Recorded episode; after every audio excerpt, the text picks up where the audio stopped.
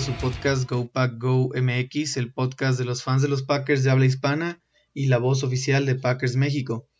Hoy vamos a hablar sobre la previa a la final de la conferencia nacional entre nuestros Packers y los Tampa Bay Buccaneers, eh, que se llevará a cabo en Lambeau Field este domingo a las 2.5 de la tarde, horario de la Ciudad de México, eh, respectivamente 3.5 en horario de Colombia, Ecuador y la, zona andina, a las 5.5 de las zonas de Chile y Argentina, y a las 9 de la noche con 5 en España, así que sin duda es un horario muy amigable para todas las zonas horarias de pues nuestros principales escuchas de este podcast. Eh, antes de pasar con nuestro invitado y hablar sobre este próximo partido de los Packers, vamos a hablar brevemente sobre la victoria del juego divisional contra los Rams, donde nuestros Packers me parece dominaron contundentemente y dominaron contundentemente la defensa número uno de la liga, eh, apagando cualquier posible impacto de sus principales estrellas, tanto de Aaron Donald, que, que hay que decir que jugó lesionado, como Jalen Ramsey, que realmente no impactó en nada e incluso, bueno, tuvo, permitió un touchdown en contra de Davante Adams. La ofensiva, bueno, lució imparable por largos lapsos del juego, empezando por la dominante actuación de la línea ofensiva, hay que decirlo, como, como les había mencionado, ellos no permitieron que Donald fuera factor, pero ni Donald ni nadie del front seven de los Rams fue factor en absoluto eh, durante este juego. La línea movió perfectamente a los frontales de, los Rams y aún sin bactear y lucieron excelente. Billy Turner tuvo un juego excelente. Que decir Delton Jenkins, que fue el principal, el que principalmente se encargó de, de, Donald. Entonces, bueno, la verdad es que la línea se lleva los aplausos. La estrategia ofensiva eh, de correr usando esquemas de inside zone, la verdad es que fue excelentemente ejecutada. Los tres running backs vieron acción y los tres lo hicieron muy bien eh, ante la defensa número uno, reitero. Y, dicha defensa no tuvo ninguna respuesta, no, no pudo dar respuesta a, a, lo que estaba planteando nuestra ofensiva.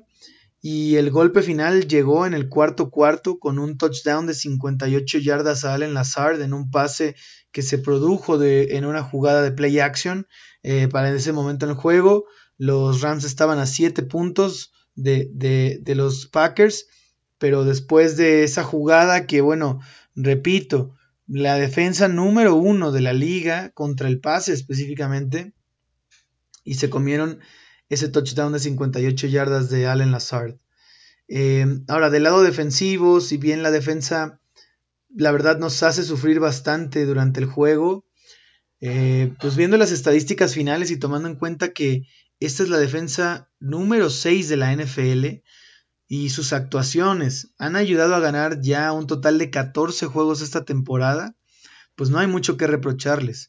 Eh, yo, yo sé que puede ser frustrante a veces, Está, clara que su está claro que su identidad sigue siendo permitir muchas yardas e invitar a las ofensivas rivales a tener drives largos y luchar por cada primero y diez a cambio de minutos en el reloj, ya que bueno, así es como eh, esta defensa puede complementar a la ofensiva que regularmente pone ventajas grandes ¿no? en, el marcador, lo cual forza a la ofensiva rival a, abandonar muchas veces el juego terrestre y a, tratar de anotar rápido para ponerse en el marcador y esta defensa evita las jugadas grandes, hace que te ganes cada primero y diez, como les digo, a cambio de consumir tiempo. Eh, y, viéndolo de esa manera, eh, los Rams tuvieron tres drives nada más en los que terminaron en puntos dos, drives que terminaron en touchdown y un drive que terminó el gol de en gol de campo, que fue el primer drive de, los Rams. O segundo, porque me parece que el primero fue tres y fuera. Dentro de esos drives, dentro de todos los drives que tuvieron los Rams, fueron esos tres que terminaron en puntos, eh, otros tres que terminaron en tres y fuera, un drive de siete jugadas que terminó también en despeje, y un drive que terminó en cuarto down con un sack a Jared Goff para sellar la victoria. Eso fue todo lo que permitieron los Packers. Así que la defensa realmente eh, me parece que hizo lo necesario para, para que ganemos, ¿no? Por último, pero no menos importante, Cheeseheads, quiero recordarles de nuestra asociación con Instabet, la casa de apuestas oficial de Packers México, que les invitan a meterle más picante a su pasión por los Packers registrándose en instabet.mx y colocando nuestro código promocional PackersMX, todo en mayúsculas y todo junto, para que ustedes reciban 500 pesos de regalo automáticamente sin necesidad de depositar nada. Espero que los que se hayan registrado la semana pasada hayan usado sus 500 pesos de regalo para apostarle a nuestros Packers que estaban favoritos la semana pasada por 6 puntos y medio contra los Rams, porque habrían ganado 946 eh, pesos en Instabet. Así que eh, esta semana nuestros Packers están favoritos por 3 puntos y medio en Instabet, así que si apuestan esos 500 pesos de regalo, se pueden llevar una ganancia de 971 pesos si los Packers ganan por al menos 4 puntos.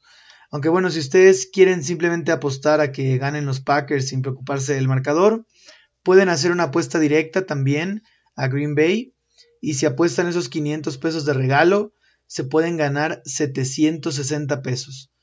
Así que ya saben, chisheads, si quieren meterle más picante a su pasión, regístrense en instabet.mx y usen el código promocional PackersMX.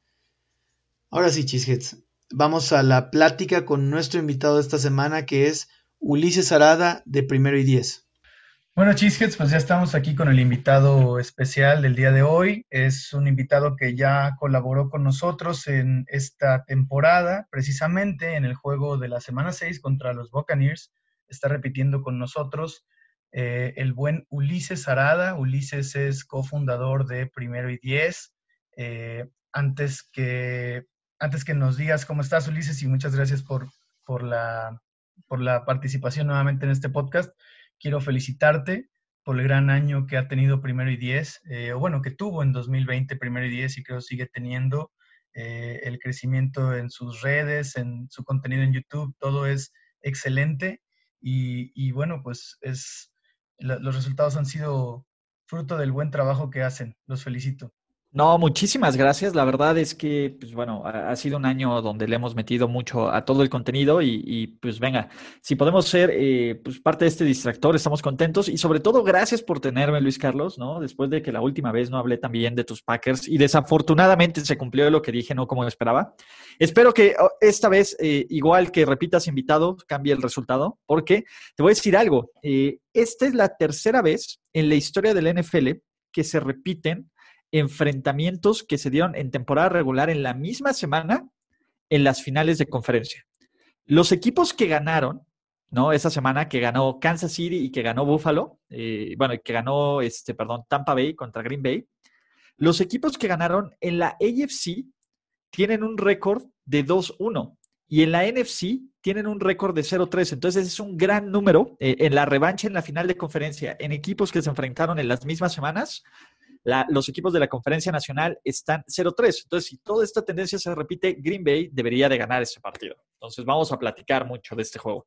Claro, excelente dato, ¿eh? Yo también aquí, bueno, qué bueno que mencionas que los duelos de la semana 6, eh, bueno, más bien, los duelos de las finales de conferencia se repiten de la semana 6, como bien mencionó Ulises, tanto los Packers como los Bucks jugaron y los eh, Bills contra los eh, Chiefs jugaron, aunque recuerdo que ese juego fue movido por temas COVID, ¿no?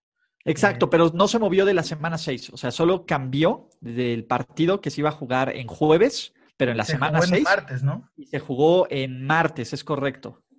Cierto. Sí. Martes o lunes, no me acuerdo si fue lunes temprano. No, creo que fue lunes temprano. Mm, tal vez. Como a las 4 de la tarde, más que martes. Sí, creo que sí. Vale, pues eh, la tendencia nos favorece, es lo bueno, pero lo que menciona Ulises es un punto muy, muy bueno de partida para iniciar esta, este análisis, porque es una narrativa más de estas finales de conferencia. Y quiero empezar con el tema de las narrativas, Ulises. Eh, las narrativas usualmente en estos juegos son un poco insufribles, sobre todo porque el, la predominante es el Brady versus Rogers, ¿no? Que como lo platicamos la vez pasada, pues sí, es un duelo entre GOATs, y es un duelo entre dos corebacks leyendas y tal, pero realmente no juegan entre sí, o sea, no es como que Brady va a jugar de safety eh, opuesto a, a Rodgers y, y si uno de los corebacks pierde es porque sea un coreback mucho peor que el otro, ni nada por el estilo, ¿no? O sea, a veces estas narrativas se, se empujan tan fuerte que pierden sentido. Quisiera preguntarte para ti, ¿cuál es la narrativa, la mejor narrativa de este encuentro? Y te voy a decir algo, eh, digo, lo que vende es coreback contra coreback, tienes completamente toda la razón, a mí eh, me parece que pues, no se enfrentan. Es que muchísimas, muchísimas narrativas, muchísimas, muchísimas historias. Y, por un lado, eh, pues bueno, es la quinta final de conferencia de Aaron Rodgers y es apenas la primera que va a jugar en casa. eso me parece un dato brutal. O sea, ustedes lo tienen muy en claro, pero cuando lo pones en contexto, a lo largo de toda la carrera de Aaron Rodgers, de todos los logros, decir que es la primera vez que va a jugar una, una final de conferencia, probablemente como favorito en casa en el Lambeau Field, me parece brutalmente eh, fuera de, fuera de contexto, ¿no? Esa es una de las narrativas que más me gustan. Me parece también eh, el tema, sobre todo, pues bueno, si Aaron Rodgers necesitaba un mayor escenario para, para cimentar su legado como este, y es un coreback histórico y es un Hall of Famer, pero para cimentar su legado como, como este coreback que quiere separarse de Brett Favre, que siempre va a estar a la sombra, no hay mejor narrativa no hay mejor momento, ¿no? Me parece que enfrentar a Mr. Playoffs, aunque él no juegue, ¿no? Pero todo lo que representa Tom Brady en playoffs, todo lo que representa, pues, a ver, el tipo ha ganado 32 partidos en postemporada, más que cuatro equipos en total de toda la NFL, más que todos los Packers si nos ponemos en la era del Super Bowl. Me, me parece eso es brutal.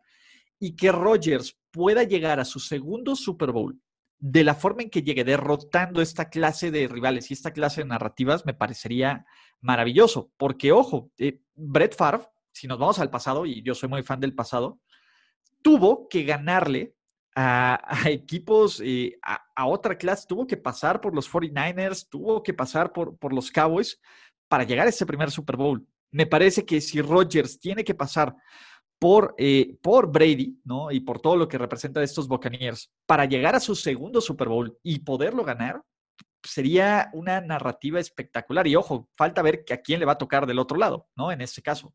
Entonces, esa es otra. Eh, evidentemente, pues bueno, el récord de Tom Brady, todos nos lo sabemos ad nauseam, eh, aunque está 3-3 como visitante, pero el último partido de visitante que jugó en postemporada lo ganó en contra de los Kansas City Chiefs en 2018, entonces tampoco es que no pueda ganar como visitante. Y yo quiero ver, sobre todo, y, es lo que he repetido en varios programas, en varias actuaciones que he tenido eh, con NFL con todos, creer que vamos a ver un partido similar al de la semana 6, con los errores de Rodgers, con los pick six tan disparejos, que ojo, era un, un, partido que Green Bay empezó dominando y que un castigo y que un error anuló una ventaja de 14-0 que pudo haber cambiado por completo este, este, este marcador, me parece que va a ser un partido completamente diferente porque tanto los Packers son un equipo diferente como los Tampa Bay Buccaneers son un equipo completamente diferente en este sentido. Entonces, digo, por historias podríamos lanzar más, pero creo que con eso podemos arrancar con estas narrativas. No sé tú qué opinas. Sí, totalmente de acuerdo. Incluso eh, la más importante que mencionaste para mí es esta de primera final de conferencia que Rogers puede tener en Lambeau Field. Es algo que él había pedido tantas veces y este año al fin se puede lograr. Eh, obviamente no va a recibir a ningún rival fácil, obviamente eh, se espera un duelo bastante competido en una final de conferencia y sobre todo contra Mr. Players, como dices, ¿no? O sea, contra eh, un tipo que llevó a este equipo que había sido tan irrelevante eh, en, años recientes, ¿no? O sea, ¿qué cambió de, Vox? Primero que nada, que llega Mr. Players, ¿no? Y no, y no decepcionó. Eh, y, y bueno, sí le armaron un equipo un poco a modo, ¿no? con ciertas piezas, pero no podemos olvidar el mérito de, la experiencia que tiene Tom Brady en estas instancias. así que, pues, esa va a ser una, una narrativa muy importante de cara a esta final de conferencia. Ahora, Ulises, yo sé que, tú no le vas a ningún equipo en particular, ya después espero platicar contigo en un futuro para que nos cuentes eh, ese desapego, pero sí sé que eres algo fanboy de Brady, ¿no? Eh, más que ser fanboy de Brady, a, mí me tiene sorprendido lo que alguien a sus 43 años sigue logrando, ¿no? Eh, eh, literalmente está desafiando todo e, el tiempo y toda la lógica de la NFL y sobre todo porque hemos visto envejecer otros corebacks menos viejos que él, y, hablo de Rivers, de, eh, de Rotlisberger, de Drew Brees, ¿no? de una forma así, y que Tom Brady a sus 43 años tenga 43 touchdowns totales en temporada regular, llegue a por número, por por décimo cuarta ocasión a una final de conferencia, cuando todo el mundo decía que no tenía el brazo, que, iba, que no se iba a adaptar al esquema ofensivo de Bruce Arians, que no podía hacer nada sin Bell Belichick, todo, y que esté a un paso de convertirse, de llevar a Tampa Bay a ser el primer equipo en la historia de la NFL en jugar, en, local. en su propio estadio, me parece que son de estas narrativas más, eh, eh, de nuevo, estamos viendo... Viendo la historia, ¿no? De historia. ¿no? Y, desafortunadamente, pues bueno, para que alguien escriba una historia gloriosa debe haber una enorme cantidad de sangre y de dolor de sobre quién le escribe, ¿no? Y en este, en este caso, pues, eh, pues básicamente está complicado, ¿no? Y es esto, más que el fanboyismo, yo realmente, y te lo voy a decir, yo siempre me ha gustado mucho la carrera de Tom Brady, siempre he sido fan. En el momento en que yo me convertí literalmente en un Brady Liver completo fue cuando vi la magia de Tom Brady en vivo. Super Bowl 51, perdiendo 28-3. Te lo juro, yo tenía ya artículos de opinión de cómo ya se había acabado la dinastía, de cómo Tom Brady después de ese pick six, pues bueno, ya mejor que pensar en el retiro, que todo lo bueno tiene que terminar, etcétera, etcétera, etcétera. Ver ese juego, y, no solo es este, pero ver esa clase de partidos, ¿no? Es cuando dices, este güey está hecho completamente de otro material. Eh, eh, estamos viendo historia, te guste o no, te agrade o no, te caiga bien o no. El tipo, eh, hay un antes y un después en la NFL de tal, y, y tratar de superar lo que sigue logrando su carrera, me parece brutal. Entonces, yo soy de la idea de, bueno, ya si vas a llegar así, vete, o sea, lógralo todo, pon, pon, la, pon, pon la bandera en la más alto de la cima, ¿no? Y cada vez parece que va alzando más esta cisma, más que eso. Por eso, por eso va por ahí de este, todo el tema. Sí, por supuesto, mira, yo, yo no, no, no lo digo con una, como una connotación negativa, ni mucho menos. ¿eh? Yo, yo eh, soy consciente de que hay que apreciar las cosas que estamos viviendo, hay que apreciar la carrera de probablemente el jugador más ganador de toda la historia de esta liga, que, que es una liga de, de 100 años, Ulises, y que estemos viendo la historia escribirse de esta manera, en esta magnitud, la vara está altísima. Yo respeto, le tengo un respeto absoluto a, a, Tom Brady y lo considero como el coreback más ganador de la historia. Y, y, sí, o sea, tiene su lugar en la historia como el mejor, ¿no? El GOAT, así como tal. Esto, esta, eh, esto iba encaminando más bien hacia un tema que también estabas mencionando sobre cómo él sigue manteniendo un nivel muy alto, ¿no? Y, del tema Tom Brady se puede hablar en episodios de podcast, ¿no? Pero aquí lo que yo iba a tocar es, eh, yo creo que la, Brady tiene una gran actuación en Tampa, como decía, es la pieza que, hizo el cambio más significativo en este equipo. Eh, es lo que tiene a Tampa en estas instancias, yo diría, ¿no? Pero creo que también hay que darle el, o sea, siempre el nombre se lleva todos esos reflectores, ¿no? Y el supporting cast que pusieron alrededor de Brady, específicamente la defensa, es algo que siempre ha ayudado a Tom Brady a llegar a instancias grandes, ¿no? Como esta. Eh, viendo sus números en los últimos juegos, a mí me ha parecido que Tom Brady ha tenido actuaciones un poquito más de game manager, y no digo game manager como una connotación negativa, ni mucho menos, es un game manager de élite, pero que no es directamente por su brazo que, que, los Buccaneers están en estas instancias. No sé qué opinas. Yo creo que es un mito. Eh, me parece, sí, el juego contra los Saints no fue su mejor partido, a pesar de que lanzó dos touchdowns. Pero cuando ves las oportunidades que toma su, a ver, al, al de enfrente, eh, que era Drew Brees, sus equipos especiales lo pusieron para poner 14 puntos, ¿no? dos veces en zona roja, y salieron con seis. Tom Brady sabe aprovechar estas entregas, estos campos cortos, y fueron 21 puntos por entregas de balón. Por muy largo o muy corto que sea el terreno de juego, si tú no aprovechas esas oportunidades y te conformas con goles de campo, esta historia y este partido había sido completamente diferente. Tom Brady lleva ocho partidos como visitante sin lanzar una intercepción. Es un coreback que si bien, y, ojo, me parece que Aaron Rodgers y Tom Brady son los corebacks que más profundo lanzan en todo este NFL. Ese es un hecho, ¿no? Eh, también eh, hay que entenderlo por el contexto. ¿Cuándo ha sido la única vez, o me parece de las pocas veces que Tom Brady te ganaba brutalmente con tu brazo, con su brazo, y con una ofensiva imparable fue en 2007? Y no ganó el Super Bowl.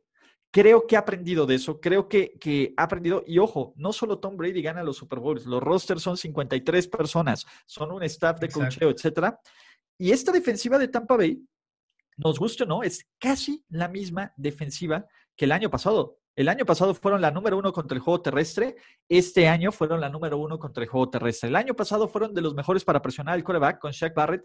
Este año siguen siendo los, el mismo equipo que presiona bien al coreback. La gran diferencia son las entregas de Jameis. Ya hablamos de la temporada 30-30 de Jameis Winston. Tom Brady y estos Buccaneers limitaron los errores a menos a uno por partido. Es difícil que te ganen cuando no te derrotas tú solo, cuando no le das oportunidades extras a los rivales. Entonces, creo que va por ahí, ¿no? No esperen que, Tom Brady vaya a ganar los juegos.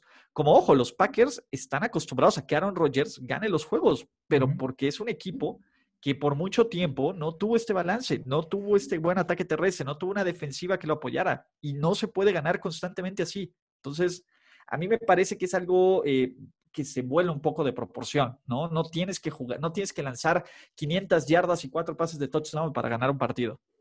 No, totalmente de acuerdo. De hecho, hemos visto que esa, o sea, como fans de los Packers hemos visto que esa no es la fórmula, ¿no? Cuando tienes que contar con tu superestrella, siempre se ponga la capa de superhéroe para sacar juegos, pues a veces te puede quedar corto, ¿no? Y, en cambio Tom Brady creo que ha sido eh, alguien que se destaca por hacer esto que mencionaste ahorita, ¿no? Eh, excepto también yo, te corregiría que precisamente el último juego que le vi ser un, un semidios eh, y ganar él, el juego fue ese Super Bowl que mencionas, ¿no? Eh, o sea, también la defensa tuvo ajustes en la segunda mitad, pero Tom Brady se volvió loco, ¿no? El, al, al, remontar ese, esa desventaja. Pero si no viene el fumble que genera Donta Hightower, si no viene eh, la jugada que en donde frenan a los, este, ¿cómo se llama? A los, a los Falcons, no Es el mismo argumento que mencionas, ¿no? El tema de Tom Brady sabe aprovecharlo, ¿no? Drew sacó seis puntos pudiendo sacar 14. Eh, Tom Brady sacó 21 de entregas de balón de Drew Brees, ¿no? Entonces, esa es también una clave importante en, en quién es Tom Brady, ¿no? Y sobre todo en estas instancias de su carrera a los 43 años. Eh, también decirte que también se podría ver eso desde, un, desde el punto de vista de, oye, la defensa de, de Buccaneers apretó en zona, en zona roja mucho mejor que la de los Saints y por eso se dieron esos puntos, ¿no? Se puede analizar de, de varios aristas, pero la verdad es que los hechos son Tom Brady aprovecha los errores rivales, capitaliza y sigue ganando, ¿no? Es la fórmula que, que él ahorita está teniendo. Y está bien, hay, diferentes formas de ganar, tampoco, de nuevo, y, a ver, Aaron Rodgers, cuando ganaron el Super Bowl, Aaron Rodgers jugó en modo Dios esos playoffs. Me acuerdo el partido contra todos, todos los juegos contra Atlanta, eh, la final de conferencia, todo fue básicamente en un plan FU. Y también se puede ganar así. Pero Brady nos ha demostrado constantemente que, y, también puede ser tiroteos. Hace dos años, en ese partido que te digo en contra de los Chiefs, pues metieron eh, una enorme cantidad de puntos, empataron el juego al final, lo sacó en tiempo extra. Entonces, sí hay formas, ¿no? Y, eso es lo importante. Yo veo a Tom Brady y veo una especie de David Bowie que se va reinventando a lo largo de, de cada década y de cada momento y de cada tiempo en el que está para seguir siendo vigente y para seguir siendo el mejor en lo que hace por a lo largo de todas estas décadas. Entonces, eso es lo que a mí me gusta. Eso es lo que a mí me gusta. Eh, y creo, eh, y vamos a meterlo aquí, el que tiene más presión aquí, perdóname, pero es Aaron Rodgers. Aaron Rodgers tiene al mejor equipo que ha tenido probablemente desde su temporada de MVP de 2014 tiene eh, la ventaja por primera vez en su carrera de jugar una final de conferencia de local. Tiene, eh, pues está, no sabemos cuántos años y cómo sea padre tiempo para pegarle. y está en la instancia donde suele jugar peor en su carrera. Obviamente, con base también en la desesperación de irse abajo rápido, pero en general, el Aaron Rodgers que hemos visto en las finales de conferencia, lo vimos mal en Chicago, lo vimos mal en Seattle, lo vimos mal en Atlanta, lo vimos mal en San Francisco. Pues no es su momento. Es un escenario diferente, sí, pero seguro Aaron Rodgers y ustedes fans de, de los Packers están pensando es, bueno, ¿podrá jugar bien una final de conferencia Aaron Rodgers? Sí, totalmente de acuerdo con todo lo que me acabas de, resumir. La, la, presión está mucho más del lado de Rodgers, ¿no? Eh, bien que mal, eh, Brady obviamente quiere seguir haciendo historia, pero Aaron Rodgers, esta es la oportunidad que él estaba esperando, ¿no? Él clamaba por recibir la final de conferencia en casa, la tiene, ¿no? Tiene el equipo, como bien dices, desde el 2014 creo que este es el equipo más balanceado. También eh, aludiendo lo que una, una, de las grandes fortalezas que mencionaste de Tom Brady, creo que Aaron Rodgers está empezando a adoptar esa manera, ¿no? Ya ha dejado un poquito, ha, empezado a cambiar su identidad para mantenerse vigente, es lo que yo creo desde, desde que, digamos, está completamente on board en, la, en el sistema de la Fleur, ¿no? Pero eh, dejando un poquito de lado el tema de corebacks, eh, Ulises, me gustaría entrar a otra cosa respecto a este juego. Eh, y quisiera hacerte una pregunta que es bastante directa, complicada. Sé que no vas a tener la respuesta porque si la tuvieras estarías contratado en un equipo de NFL, pero sí quisiera saber tu, punto de vista de si tú fueras el responsable de, armar el, plan de juego defensivo de los Packers, ¿cómo le jugarías a los Bucks para frenar a su ofensiva? Quítale el play action a Tom Brady. Eh, me parece que esa es la clave, ¿no? Cuando los Buccaneers no pueden correr, cuando los Buccaneers se vuelven predecibles y cuando sobre todo los Buccaneers eh, están buscando desesperadamente estos pases profundos o intermedios en donde hemos visto que el timing y la precisión no está ahí, es generalmente cuando vemos la peor, la peor versión de estos Buccaneers en esta temporada. Si tú evitas que Leonard Fournette, que Ronald Jones sean eh, lo suficientemente peligrosos y puedas tener más elementos, eh, puedas tener cajas ligeras, como se les conoce, de seis o menos hombres, y en situaciones obvias de pase, creo que los Packers, con la secundaria que tienen, están en posiciones interesantes de ganar estos matchups. El problema va a ser, y, creo que lo hemos visto en las derrotas de los Packers, cuando te pueden correr, cuando el play action no está, cuando la defensiva suele, eh, suele complicárseles, ¿no? Y me, queda mucho en la mano, obviamente, el partido contra los Bucks, pero también el partido contra los Vikings, ¿no? Esta sorpresa que les da Minnesota. Y obviamente, Tampa Bay no tiene a alguien así, pero Ronald Jones, la última vez que los vio, los hizo ver bastante, bastante, bastante mal. Mi punto es, y si yo fuera coordinador defensivo de, de, Green Bay, mi plan es quítale eso. Obliga a que Tom Brady lance 50, 45 veces por, por promedio, aunque sea Tom Brady, pocos corebacks pueden ganar constantemente sin balance en la NFL. Y eso es lo que, lo que debería de buscar. Si le quitas el play action, sobre todo, que Brady y Rodgers son dos de los mejores corebacks en play action esta, esta, este, ¿cómo se llama? esta temporada. Si le quitas eso, tienes muy buenas posibilidades. ¿Y qué es lo que podemos ver? Regresemos a la derrota de, Tampa Bay en la semana 9. Corrieron 8 yardas en tres acarreos y, dos este, knee downs. No es una, no es, no es, no es plausible, no es posible ganar constantemente así en la NFL. No estoy diciendo que los vayas a limitar a 8 yardas, pero entre menos acarreos tenga, eh, entre más desbalanceada es esta ofensiva, es lo peor que se ha visto esta ofensiva. Y, a ver, dijiste unas cosas bien interesantes sobre eh, quitar el, ataque terrestre y voy a salirme tantito del guion con esto, porque hemos hablado en este podcast muchas veces ya, prácticamente toda la temporada, eh, o bueno, de la mitad de temporada para acá, si quieres verlo así, eh, ¿cuál es la identidad defensiva de estos Packers? ¿Cuál es la filosofía defensiva de Mike Pettin, el coordinador defensivo? Y, que ha sido extremadamente constante esta temporada. Esa filosofía, eh, todo esto empieza con la filosofía de Petting de eh, su prioridad es defender eh, el pase. Esta es una liga pasadora y lo más importante que hay que hacer es defender el pase. La carrera viene después. Así es como él lo, prioriza. Y, esta temporada la, defensa de Green Bay, su, identidad ha sido no permitir jugadas grandes, no permitir que les ganen por bombazos al pase, en el pase quiero decir, y complementar a la ofensiva permitiendo drives largos, invitando a las ofensivas rivales a que generen, a, que, a que traten de avanzarles con drives largos y sostenidos. ¿Por qué? Porque usualmente la ofensiva pone ventajas en el marcador, pone mucho, empieza a poner muchos puntos, empieza a consumir mucho el, el reloj de juego.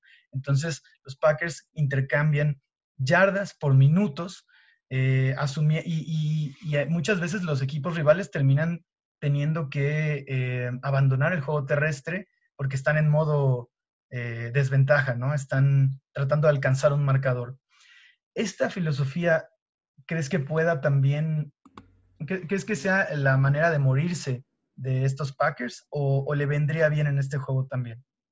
Eh, yo creo que van a seguir jugando lo que van a hacer y el número mágico es 140. Cuando los Packers permiten 140 o más yardas por pase, están 1-3 esta temporada. La única diferencia fue el juego contra Tennessee, que me parece que lo tenían dominado desde el segundo cuarto y que es la excepción de esta norma. ¿no? Eh, Green Bay ha ganado constantemente, creo que no ganan por menos de, este, ¿cómo se llama? Por menos de siete puntos desde esta dolorosísima derrota contra los Colts en, tiempo extra, que fue un partido que básicamente Green Bay tiró a la basura. Pero creo que los Packers necesitan, necesitan, eh, de nuevo, es más, yo veo más difícil que Green Bay pueda ganar cuando ellos tengan la presión de ser efectivos a la ofensiva que cuando el rival tenga que lanzar de forma, este, ¿cómo se llama? De forma desesperada, ¿no? Eh, y es un tema, de nuevo, la temporada de Rodgers es magnífica, magnífica. Eh, ha tenido una temporada de más de 40 pases de touchdowns, más de 115 yardas de QB rating. Eh, de nuevo, los números probablemente es una de sus dos o tres mejores temporadas en la carrera. El problema es que equipos, ¿no? Que básicamente, y ahí te va, estos corebacks que suelen que suelen ser este, muy efectivos en temporada regular, suelen perder. Te va, te va. Los corebacks, ¿no? Que han tenido 40 pases de touchdowns y más de 115 puntos de QB rating, ¿cómo les ha ido en playoffs? 2004, Peyton Manning. Perdieron contra los Patriots de Brady en la ronda divisional. 2007, Tom Brady. Perdieron el Super Bowl. 2011, Aaron Rodgers. Perdieron contra los Giants. 2013, ¿no? Eh, Peyton Manning ganó en la final de conferencia, perdió en el Super Bowl. No es un modelo, tarde o temprano, la liga se va a adaptar a la falta de balance, ¿no? Y vas a encontrar una defensiva que logre explotar eso. Entonces, a mí me preocupa que si vas a, e, en algún momento el brazo de estos corebacks va a fallar. ¿Cómo logra reducir estas posibilidades? Pues poniéndoles balance, poniéndolos en situaciones donde pueden ser exitosos. Entonces, ahí va, ese es como parte de mi punto. Y el otro, este es el primer juego que los Packers tienen en el Lambeau Field después de ese partido en contra de, los Giants, ¿no? En ese mismo año. El tema, los, los, los números 5 seed, ¿no? Los sembrados número 5 desde el 90 a la fecha en playoffs, tienen un récord de 1-5 en finales de conferencia. El único equipo, número 5, que ha llegado a un Super Bowl, ¿cómo viste? este, que ha llegado a un Super Bowl, lo hizo ganando en el Lambeau Field. Lo hizo ganándole unos Packers completamente diferentes, sí, pero también ese dato está ahí y, es un dato, de nuevo, siempre hay datos para todos. Eso me encanta el NFL y son tendencias y, simplemente te dice este dato. No quiere decir que vaya a ser una historia o que vaya a ser la, la realidad, pero me parece cómo se pueden ir alineando y cómo pueden ser curiosos estas, estas estadísticas. Eh, yo creo que ese, ese es el punto. Balance. No importa qué seas, no importa si eres Aaron Rodgers, si eres Patrick Mahomes, si eres Joe Montana, si eres Tom Brady, si eres quien sea. Si no tienes balance, no vas a ganar constantemente. Absolutamente de acuerdo. Y creo que eso es una característica de ambas ofensivas, el balance. Eh, adentrándonos un poquito en la ofensiva de, los Buccaneers, eh, la verdad es que este equipo parece estar armado para jugar en el frío, Ulises. No sé qué opinas tú. A pesar de ser un equipo de Florida y, de un clima nada frío, eh, tiene a sus wide receivers y, y, tight ends que son altos, de posesión, fuertes, o sea, tiene, tiene ese estilo de, de, atrapadores de pase, vamos a decir así. También están complementados por otros receptores que son de un estilo un poco distinto, como Scott Miller, como Tyler Johnson y el mismo Antonio Brown, que no son necesariamente altos de posesión. Y tienen un ataque terrestre con una dupla de running backs que tú mencionaste, Ronald Jones, que ha tenido un temporadón, y Leonard Fournette, que es como un complemento ahí de, pero que son parecidos entre sí a mi, a mi, a mi percepción. Son como dos estilos de, corredor caballo de batalla que pueden cargar con tu juego terrestre en la nieve incluso. Eh, a pesar de esto, ¿crees que el clima les vaya a afectar? Yo no creo que el clima sea factor aquí. Eh, sobre todo, a ver, ¿dónde jugó Tom Brady la mayor parte de su carrera? ¿no? Me, parece que no creo que sea un factor. Sobre todo, de nuevo, es un equipo que está construido para jugar donde sea, ¿no? Y empieza desde una muy buena línea ofensiva. Esa es la clave. Eh, la protección a Brady es parte de esta línea ofensiva, pero si Green Bay quiere ganar este partido, va a necesitar que sus piezas clave en el front 7 ganen constantemente estas batallas, ¿no? Y, eso va a ser lo interesante, ¿no? y ahí va a ser el, el esquema. Estaba platicando con Rubén Ibeas, no sé si lo vi, que hace este, también cosas en, NFL en español y que tiene un canal maravilloso de táctica en, NFL España. Eh, él cree que la clave creo que es fan de los Packers, ¿eh? Es fan, es fan de Aaron Rodgers y de, los Packers. Y también es bien fan de Cam Newton. Entonces, eh, de nuevo, tiene, tiene diferentes cosas. Eh, él era super believer de Cam Newton y super fan. Pero en general, Rubén, no, y Rubén ha sido de los pocos que vaticinaba una temporada espectacular de Rodgers y lo ha cumplido. Yo tuve que llegar hasta la semana 6 que tú me invitaste a platicar de este podcast, a decir, me equivoqué con los Packers y sigo, sigo equivocándome, ¿no? Y espero que ustedes continúen esperando que me equivoque. Pero la clave va a ser cómo pueden confundir a esta línea ofensiva, cómo pueden generar presión por el centro a Tom Brady, ¿no? Este equipo logró 41 sacks, sí, eh, me parece que Sadarius Smith sigue siendo la clave. Preston Smith ha tenido unos muy buenos playoffs, ¿no? Eh, Kenny Clark creo que puede ser parte de esta, de esta clave. Será bien interesante ver cómo ellos pueden ayudar a que las lecturas rápidas que Tom Brady le gustan, a que los pases cortos y medianos que suele aprovechar, no los aproveche. Y a que el juego terrestre sea, no sea clave, ¿no? Te digo, yo creo que el número es 140. Si Tampa Bay llega a las 140 yardas por tierra, me parece que va a ganar ese partido. Ese es el número clave, 140. Vayan poniéndolo y vayan checando las estadísticas de cómo va. Son 35 por cuarto, básicamente. Entonces, creo que por ahí va a ir, ¿no? ¿Por qué? Porque Tampa Bay no ha dejado de intentar correr, ¿no? Lo hizo contra el Washington Football Team medianamente efectivo. La semana pasada, en contra de una muy buena defensiva de los, de los Saints, lo hizo. Y esa es la clave para que tengas balance y para que Tom Brady tenga el play action. Y Tom Brady con play action es letal.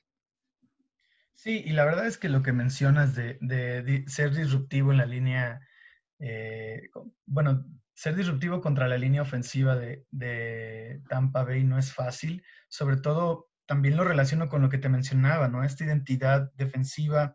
Eh, para poder presionar a, Tom Brady, tienes que ganártelo, tienes que ganarte el derecho como frenando el juego terrestre, eh, haciendo que los Bucks tengan que voltear más hacia jugadas de largo desarrollo, trayectorias un poco más largas, quitarle a Brady la opción de hacer su dink and dunk y, pases cortos y rápidos para poder llegarle y presionarlo. Si Tom Brady puede seguir usando el ataque terrestre y pases cortos, no va, es poco probable que puedas llegar a, pues a, incomodarle, ¿no? Eh, por más buenos que sean tus jugadores, por más bueno que sea Kenny Clark, Sadarius, Preston, Russian Gary, eh, necesitas ganarte ese derecho como frenando el ataque terrestre y si la ofensiva eh, empieza a, pone una ventaja, eh, los va a forzar a, a quizá tratar de usar jugadas de un desarrollo un poco más largo, como te decía, ¿no? perdón, adelante, Ulises. No, no, no, adelante, te escucho, te escucho. Ahora, bueno, no sé si hay algo más que agregar de, tu visión de qué debería ser la defensiva de, Green Bay para, para pues, este encuentro contra el GOAT. Ese es el tema. Y el otro, a mí me parece que el jugador clave aquí es Jair Alexander, ¿no? Eh, vamos a ver si Tom Brady le va a dar un tratamiento tipo Richard Sherman, como se lo dio en el Super Bowl contra Seattle 49. Me parece que tratar de retar en este momento a Jair Alexander es una muy mala idea. Eh, el tipo simplemente está siendo completamente dominante, ¿no? Eh, y de nuevo, en una liga donde te dejas ir por cuántas inter solo tuvo una intercepción, jugó mal, no. El tipo básicamente ha borrado al que se le pone enfrente. Ha hecho que los corebacks ni siquiera volteen a ver esa zona. Entonces va a ser bien interesante cómo va a ser el planteamiento ofensivo de Green Bay, cómo van a tratar de aislar en situaciones a Jair Alexander para que encontrar con todo el arsenal que ya platicaste estos espacios y si jugadores como, pues bueno, eh, King, ¿no? O en la secundaria, los safeties, ¿no? Darnell Savage, Adrian Amos, van a poder dar este siguiente paso, ¿no? O incluso eh, eh, Chandon Sullivan, que, también ahí puede ser, ese es el problema. ¿Cómo, cómo puede eh, Green Bay esta defensiva aprovechar lo que está haciendo Jair Alexander y replicarlo por otros lados, ¿no? Porque a mí me queda claro, yo creo que si vemos dos o tres targets del lado de Alexander, van a ser muchísimos en este partido. Sí, sin duda. Ahí la única cosa que pues es complicada, o sea, yo, yo confío muchísimo en esta secundaria de Green Bay, creo que es uno de sus mejores atributos, pero tal vez el mejor atributo de la defensa, pero es que Jair es solo uno, ¿no? Y te puede quitar a un receptor, pero si algo, algo tiene en abundancia eh, la ofensiva de los Buccaneers es eh, pues receptores o, o, pass catchers, ¿no? O sea, tanto tight ends como receptores que pues te pueden herir. Así que todos, todos deben en esfuerzo colectivo detener a, las piezas importantes de esta, de esta ofensiva, ¿no? Jair te puede quitar uno y no hay problema, sabes que cuentas con eso, pero los demás tienen que también subir su nivel o estar al nivel de, de, de unas circunstancias como esta que se va a presentar en el juego de final de conferencia. Pasando del lado ofensivo, Ulises, eh, como ya lo hemos dicho, la peor actuación ofensiva de toda la temporada. Sabemos que fue en la semana 6 contra este mismo equipo, pero tú lo has dicho muchas veces en primer y diez, no podemos basar nuestros análisis en anomalías, ¿no? Anomalías como dos intercepciones de Aaron Rodgers es algo que, que nunca pasa, ¿no? Casi nunca pasa. Pasó en la semana 6, no creo que los Buccaneers cuenten con volver a recibir esos dos eh, intercepciones de Rodgers, ¿no? De hecho, esas, esas intercepciones fueron las que terminaron cambiando el juego, eh, más allá de, lo que mencionabas del castigo. De, la verdad es que las intercepciones fueron las que terminaron de, darle la vuelta a, este, a estas circunstancias. Entonces, eh, yo quisiera preguntarte, ¿qué diferencias ves que pueda utilizar, o más bien que pueda abordar en su plan ofensivo Green Bay? Contra esta defensa que es complicada. Sí, y, de nuevo, no va, eh, lo que vimos en la semana 6 fue el tercer peor partido de la carrera de Aaron Rodgers. Así de sencillo, ¿no? Eh, me parece que eso no va a ocurrir. ¿Qué es lo que me ha gustado muchísimo de estos Packers, no? Eh, ahí te van, yardas por tierra desde diciembre. 13 es básicamente 6 de diciembre contra Filadelfia, 149.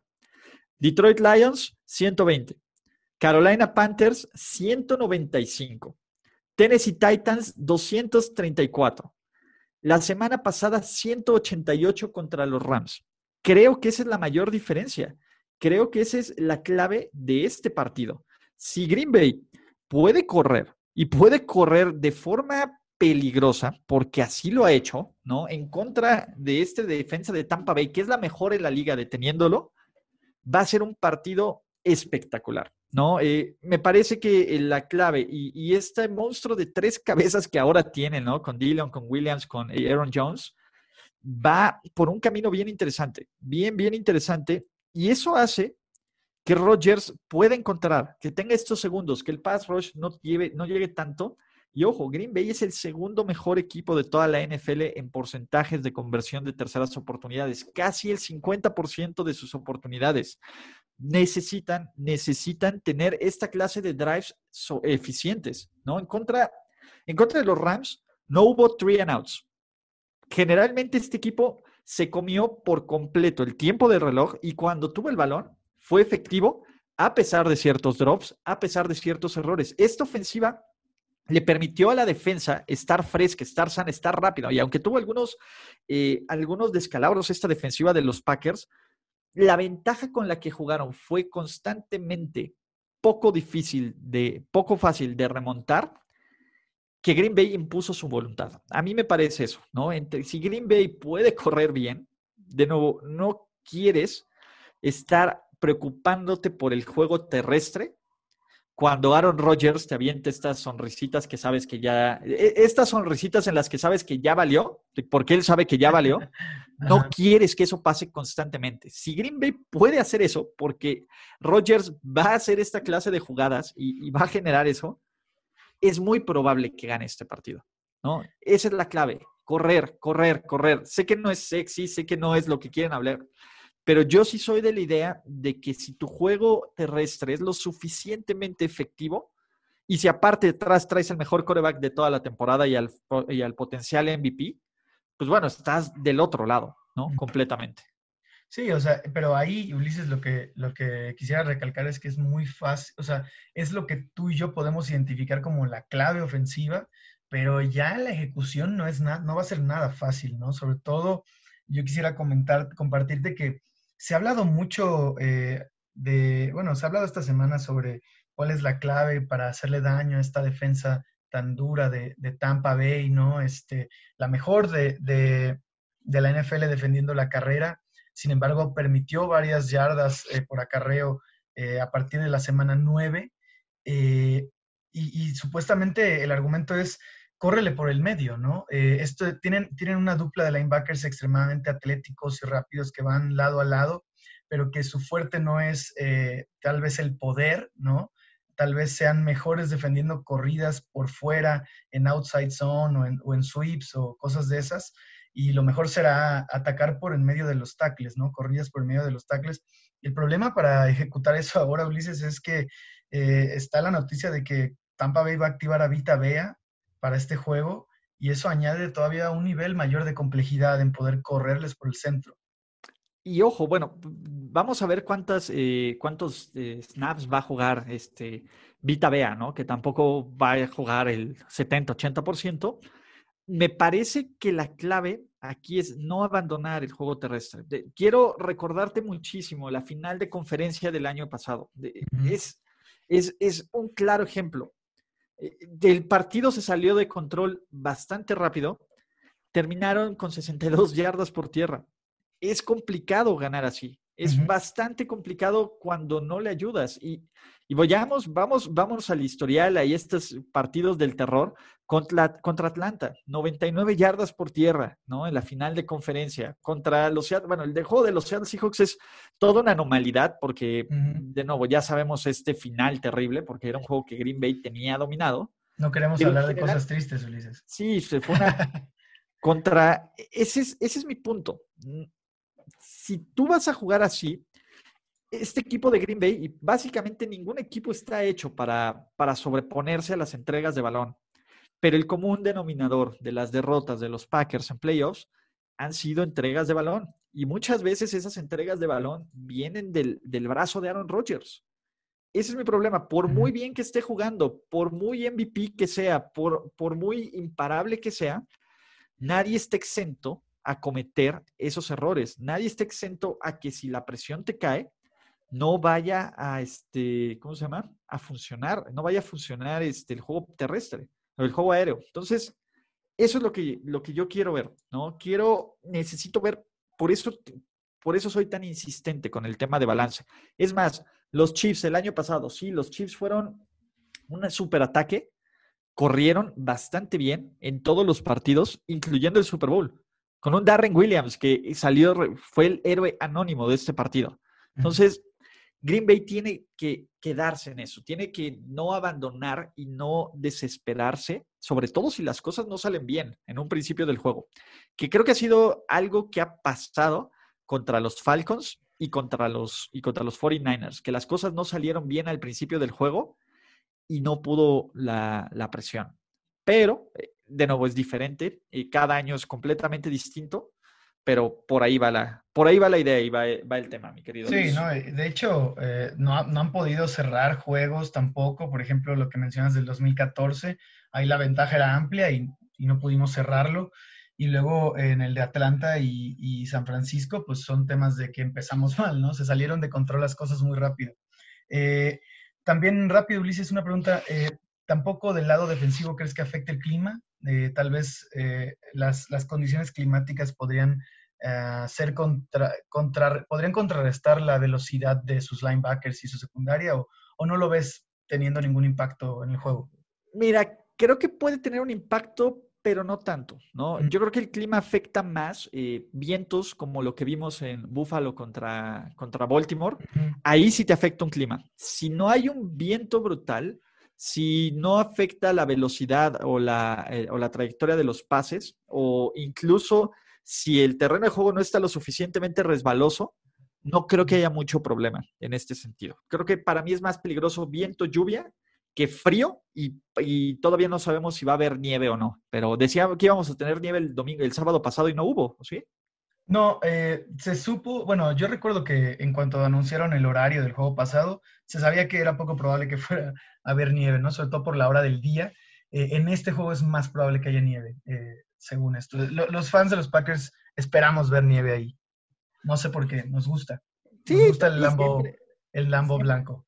Sí, siempre es padre, ¿no? Y siempre están estas, estos momentos, ¿no? De Brett Favre jugando con la nieve o del Ice Bowl, etcétera. Sí, claro, siempre es, es sinónimo. Va a estar bien interesante, de nuevo. A mí me parece, eh, me parece que este va a ser un juegazo y va a ser, eh, yo creo que este va a estar más cerrado que la final de conferencia de la, de la AFC. Eso sí, Mahomes juega, ¿no? Pero bueno, ese es otro tema. Eh, ya para ir cerrando, Ulises, quisiera ver si nos puedes compartir cuáles son los matchups más atractivos que ves en este juego. Va, te platico. Que me gusta muchísimo Quiero ver lo que puede hacer Sadarius Smith, no exactamente en contra de, Tristan Wirfs, porque ya sabemos que les, le encanta Green Bay meter a Sadarius Smith a moverlo.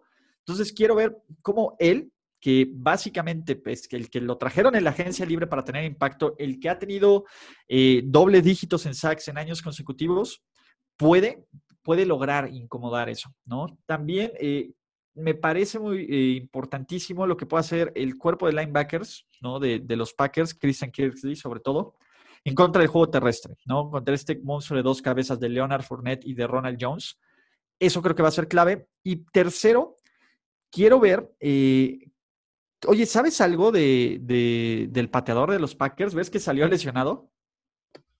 Sí, hasta ahora no, pues mira, al día de hoy que estamos grabando esto, apenas se va a dar el primer reporte de lesionados, según yo, este, y no se ha visto eh, que sea de gravedad eh, lo que tiene Mason Crosby. Ese es el punto. Ah, yo creo que en general eh, este partido se puede definir por pateadores y, me parece que Crosby ya volvió a retomar esta confianza de ser uno de los mejores de la liga. Te acuerdas que había pasado por un bache un poco complicado, lo aguantaron, ya volvió a tomar. Y sinceramente, eh, pues bueno, Ryan Sokop no es, no es sinónimo de confianza, aunque lo ha hecho bastante bien estos playoffs, pero por ahí también podría estar, ¿no? E, evidentemente, pues claro que quiero ver a Rodgers eh, y quiero ver a Rodgers contra esta secundaria, claro que quiero ver a Brady, pero eso sería irnos como en lo obvio. Entonces, más o menos esos detallitos son los, los que me gustan. Y, y, bueno, también ahí este, yo creo que debería haber un tema un poquito como de revancha de... Em, la, el juego anterior, cuando Jamel Dean interceptó y, causó pick six a, a, Rodgers, Jamel Dean le dio un juego tal vez el más duro a, Davante, Adams que, yo recuerdo haber visto esta temporada. ¿eh? Entonces ese también puede ser un, un, duelo interesante porque estos, estos corners de Tampa juegan mucho cobertura hombre, no juegan tanto zona y son muy... juegan un poquito al estilo... Eh, como jugaba tal vez Brandon Browner en la Legion of Boom, ¿no? Que es muy pegajoso en el límite de, la, de la interferencia defensiva, pero ese también es un duelo interesante. Y ojo, eh, para este juego de la semana 6 apenas estaba escribiendo la leyenda de Robert Tonyan, ¿no? Eh, Ajá. Todavía. Otro caso interesante, ¿te acordarás de este partido? Eh, un viejo conocido para los fans de los Packers es Endamo Kongsu y le metió un madracísimo a Rogers también, que, ahí hubo un poco de chispas también en ese juego. Le marcaron un foul personal, si no, si no me falla la memoria, a, a Su en ese partido. Y de todas formas, Su tuvo su venganza y tuvo una presión constante sobre esta línea ofensiva. Vamos a ver también, eh, obviamente, la ausencia de Batkiari no se ha notado tanto en los últimos partidos de los Packers. Ojalá, por el bien de Aaron Rodgers y por el bien de Green Bay, que no se note en este juego. Sí, de hecho, eh, en el juego de la semana 6, Bakhtiari inició el juego, pero salió lesionado. Parece fue cuando... Sí, sí, de hecho, parece que el ajuste sobre la marcha fue lo que eh, no, no cayó bien a la línea y, todo, el, todo el partido estuvieron encima de Rodgers. Yo creo que esta, esta línea ofensiva pues entra en un momento un poco distinto, aún, sin Bactiari, ¿no? Este, vienen como más, con mucha más cohesión y, vaya, han, jugado muy bien, o sea, han sido incluso dominantes, ¿no? El partido pasado fueron dominantes, entonces espero, espero que eso se pueda mantener con una línea que también supone un reto enorme, ¿no? Su es prácticamente némesis de, Aaron Rodgers. Él, ha hablado, Rodgers ha hablado sobre Su em, en el show de Pat McAfee, que sale los martes, no sé si tienes chance de verlo. A veces lo escucho, sí. Sí, sí, y, él, por ejemplo, en el juego de la semana 6 dijo que, que Su es un jugador que normalmente, o sea, de hecho lo sacó de sus casillas en, ese, en, ese, en esa semana. Eh, él lo mencionó ahí, ¿no? Dijo que pues estaba, había mucho trash talk, pero él esperaba poder tener una conversación con Su y le dijo así como que pues te va afuera del, estadio y Su lo tomó como, ah, sí, pues unos putazos afuera del estadio, casi, casi. Eh, este mira, te voy a decir algo, Su es un jugador súper sucio, súper sucio, ¿no? De, completamente sucio. Pero güey me cae increíblemente bien desde que estaba en Detroit. Me parece es auténtico, ¿no? Eh, es muy bueno el cabrón. Es, de estos jugadores que nació en la época equivocada en la NFL. Si Endamo con su hubiera jugado en los 70s, en los 80s, incluso en los 90s, estaríamos volviéndonos locos con su. de nuevo, hay cosas que, digo, y ustedes recordarán el pisotón el liniero ofensivo de los Packers, ¿no? En general, que tiene sus momentos. Pero a mí, que el tipo sea la constante de tantas buenas defensivas y de tantos equipos que estén al borde de llegar al Super Bowl, Su formó parte de estos Rams que llegaron al Super Bowl hace dos años, ¿no? Algo tiene que aportar y algo tiene que hacer. Y el tipo, de nuevo, es buenísimo contra el juego terrestre, es dominante en contra de la línea defensiva. Ya no está en su mejor momento y aún así en su, en su poca capacidad. A mí me late que Dendamo con Su va a ser algo espectacular este, este, este, este domingo de campeonato de la NFL le motiva a jugar contra Rogers, eso no, no, me queda duda. Y, y, sí, sigue siendo disruptivo, o sea, sigue siendo eh, un jugador de cuidado.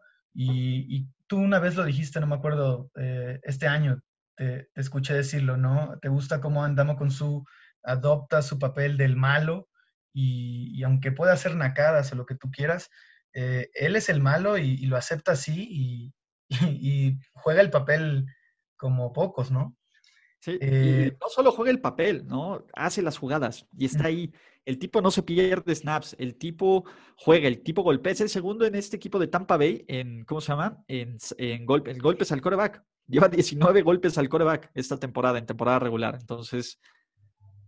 No es poca cosa. Eh, Ulises, ya para cerrar, eh, muchísimas gracias por tu, por tu participación. Como siempre, nos da muchísimo gusto en este podcast contar con, con tus atinados comentarios, con tu gran análisis. Eh, me gustaría preguntarte cuál es tu pronóstico del juego con marcador. Muchísimas gracias. Eh, en serio, eh, pues yo también me la paso increíble platicando de NFL, no solo esta vez, la anterior. Estuvo muy divertido. y créanme, amigos Packers, no es personal. Me caen muy bien los Packers. En general se me hace un gran equipo. Me parece que va a terminar 27-24 los, este, ¿cómo se llama? Los Tampa Bay Buccaneers.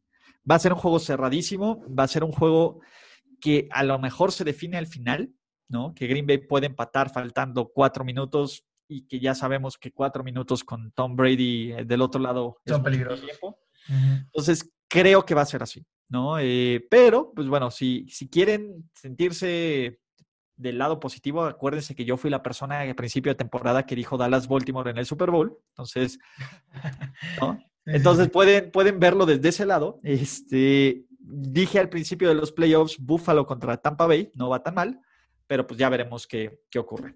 Mira, te soy honesto, el, eh, este año que he seguido mucho tu, el contenido de Primero y Diez, eh, ha sido extremadamente atinado con la mayoría de, tus predicciones. ¿eh? O sea, obvio te equivocas como todos, ¿no? Ya tú lo has dicho mil veces, ¿no? Tú, no tienes la verdad absoluta ni la bola de cristal, pero has sido atinado. Espero que esta vez falles, obviamente. Yo sé que no es nada personal. O sea, e, es muy saludable eh, platicar con personas que pues tienen puntos de vista distintos, ¿no? Entonces, pues te agradezco muchísimo que los compartas aquí. Espero, como bien dices, nadie se lo tome a mal, ni mucho menos. Es simple percepción de Ulises. Y este, yo diría marcador, ese, ese, marcador que diste, Ulises, es extremadamente desangelador.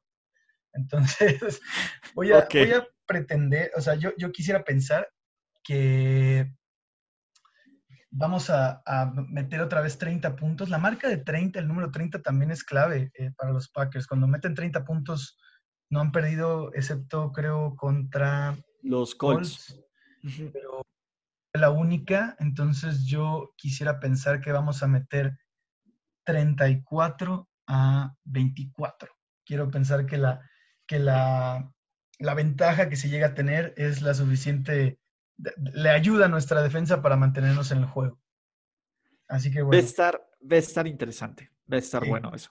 Sin duda, sin duda. O sea, gane el que gane. Bueno, no, la verdad es que si pierden los Packers voy a perder mucho. Este, pero bueno, el viaje lo bailado nadie se lo quita, ¿no? Esta es una temporada especial, incluso para Aaron Rodgers, él lo ha dicho, pero bueno, esperemos que no, no concluya. Y, te voy a decir algo, incluso si llegan a perder, eh, me parece que el futuro, por lo menos a corto plazo de los Packers, es bastante sólido y es bastante brillante. Y este equipo tiene posibilidades de volver a regresar por tercer año consecutivo a una final de conferencia eh, con, con, Matt LaFleur, que ha hecho un trabajo de nuevo, a mí me sorprende, y lo platicábamos eh, en el episodio anterior que me invitaste, el poco ruido que hace Matt LaFleur.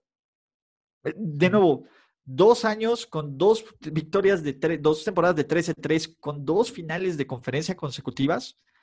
Y creo que estamos haciendo más ruido de otras cosas, ¿no? Eh, no es como, entiendo que tenga Aaron Rodgers. Güey, Mike McCarthy con Aaron Rodgers no hacía esto. Exacto, exacto. Entonces, es increíble que desacrediten el trabajo de, la Flor por tener a Aaron Rodgers nada más, ¿no? ¿Cuánto se habló en el off-season de que no tenía armas y no sé qué? Y mira esto, ¿no? Mira, mira la ofensiva que lograron.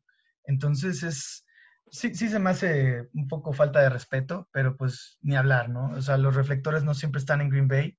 Eh, el tema de Kevin Stefanski no lo demerito, ¿no? Sobre todo por lo que logró con una franquicia históricamente perdedora, pero me parece que no es mejor coach este año que Matt LaFleur. Pero bueno, habrá que, habrá que esperar. Yo creo que no va a ganar LaFleur.